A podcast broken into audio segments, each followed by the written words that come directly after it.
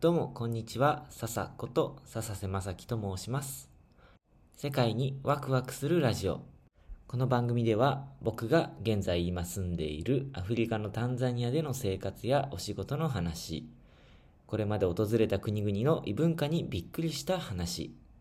JICA 海外協力隊としてパプアニューギニアで小学校の先生をしていた時の経験、そして世界で活動されている方や協力隊の OB、OG の方々と対談したりインタビューしたりなど世界にワクワクするようなお話を皆さんに共有するそんな番組になります。今日はですねちょうどさっき YouTube を見ていてあこれこのテーマ面白いなっていうのがあったので、えー、そのお話をしたいなと思います。どんなお話かというと桃太郎理論っていう、えー、ある理論のお話を聞きました。えっ、ー、と、これどういう話かというと、ちょっと桃太郎のお話をイメージしてみてください。最終的に桃太郎は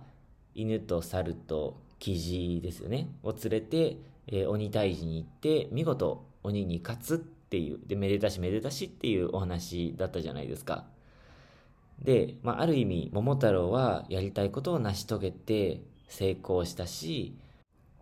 えっ、ー、と、まあ、人間たちも鬼に苦し苦しめられていた人たちは、桃太郎が鬼を倒してくれて、みんなハッピーになれたわけですよね。だけど、その桃太郎の成功のスタートを遡ってみると、何が起こってるかっていうと、えっ、ー、と、ちょっとお話の最初をイメージしてみてください。思い出してくださいね。えっ、ー、と、昔々あるところにおじいさんとおばあさんがいました。おじいさんが、おじいさんは山に芝刈りに、えー、おばあさんは川へ洗濯に行きました。おばあさんが川で洗濯をしていると、川上の方から大きな桃がどんぶらこどんぶらこと流れてきました。おばあさんはその桃を持ち帰ってお家で切ってみることにしました。はい。えーと、ここら辺までが、まあ、始まりの展開の部分ですよね。で、まあ、ここまでで一つすごいうんと普通ではありえないことがありまして何かというとえっ、ー、と洗濯中のおばあさんがその川の上の方から大きな桃が流れてきてそれを果たして普通拾いますかっていうところがね、あの、ちょっと疑問な部分なんですよね。でも、おばあさんはそれを拾ったわけなんですよ。でも、実際その桃って何なのかよくわからないじゃないですか。中に爆弾が入ってる可能性、まあ時代的にないかもしれないですけど、爆弾が入ってるかもしれないし、うんと、その、家に持って帰って食べようと思ったけど実は腐ってて全然美味しくないかもしれないしね何が起こるかわからないけどとりあえずおばあさんおって思って興味を持ってその桃をお家に持って帰ってみたわけですよねもしかしたら美味しいかもしれないみたいな期待があったと思うんですけどただ桃太郎のお話を考えてみるとこのおばあさんの挑戦って言ったらいいんですかね。あの、結果がよくわからないけど、とりあえずやってみようっていう、あの、美味しそう、美味しいかもしれないし、とりあえず持って帰ってみようっていう、この行動がなかったら、鬼は桃太郎が退治できていない。もしかしたら誰も退治できずに、未だに何十年経っても苦しめられているかもしれないですよね。ということは、この物語の成功の一番のスタートは、おばあさんが大きな桃、奇妙な桃を川から拾ってきたところだったんですよね。で、自分の人生を振り返ってみると、結構ね、この桃を逃しちゃってる経験っていうのが結構あったなって思うんですよね。例えば、大学生の時に僕大学入った時に入学式で、えっ、ー、と大学の太鼓部かな？太鼓サークルなのかわかんないんですけど、和太鼓の演奏を見た時に、なんか、すごく興味が湧いて、わーって思って、で、ここで、うん、大学入ったのをきっかけに和太鼓挑戦してみたいなーなんて思ったんだけど、なんとなく、なんか新しいことに挑戦するのが怖くて、で、まあ、なんとなく高校の時にやっていた陸上部に、えー、大学でもまた入ってしまって、で、まあ結局、モチベーションが全然上がらずに1年頑張ったんですけど、あの、結局1年後に辞めてしまって、で、なんかもう、その1年経って2年生になってるんで、ちょっと中途半端な時期だったから、もう新しいことを始めようっていう気にもならなくて、なんとなく大学4年間、うんと、特に何かに打ち込むこともなく過ごしてしまったんですよね。まあ、結果、ね、時間に余裕があったので、あの、大学の勉強とか、うんと、教育の、なんだろうな、経験、小学校でボランティアをしたりっていう経験とか、あとは研究室で頼まれた実験賞の先生みたいな、そんな、えっ、ー、と、ボランティアとかアルバイトをしたりとかね、そういうところに時間、最終的には使いたいんでよかったんですけど、大学1年生、2年生のまだ研究室にも属してない頃っていうのは、その、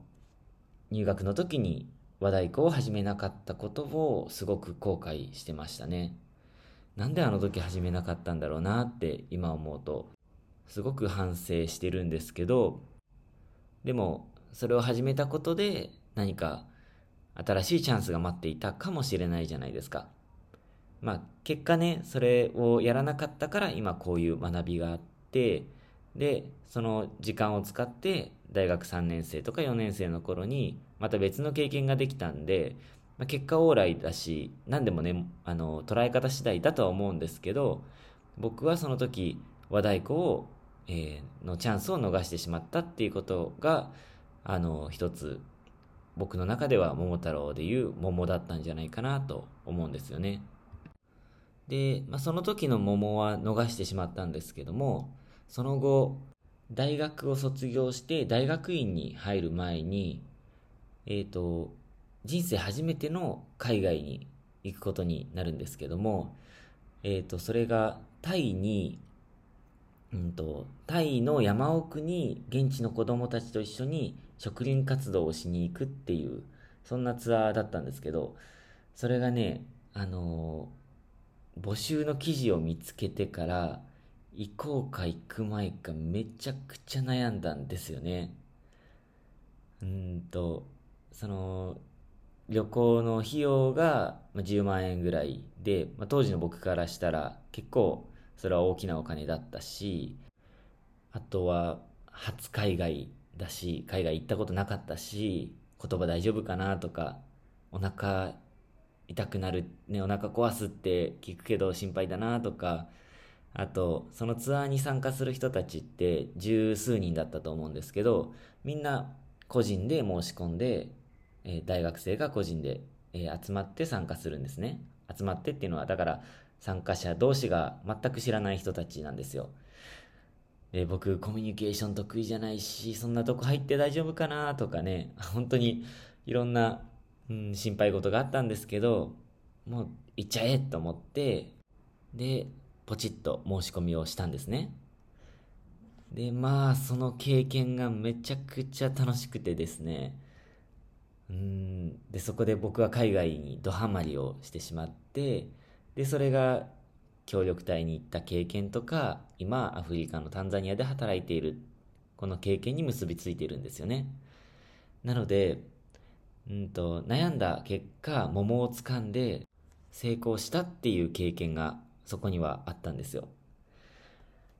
なので、まあ皆さんも、皆さん本当に同じだと思うんですけど、桃を逃して後悔した経験もあれば、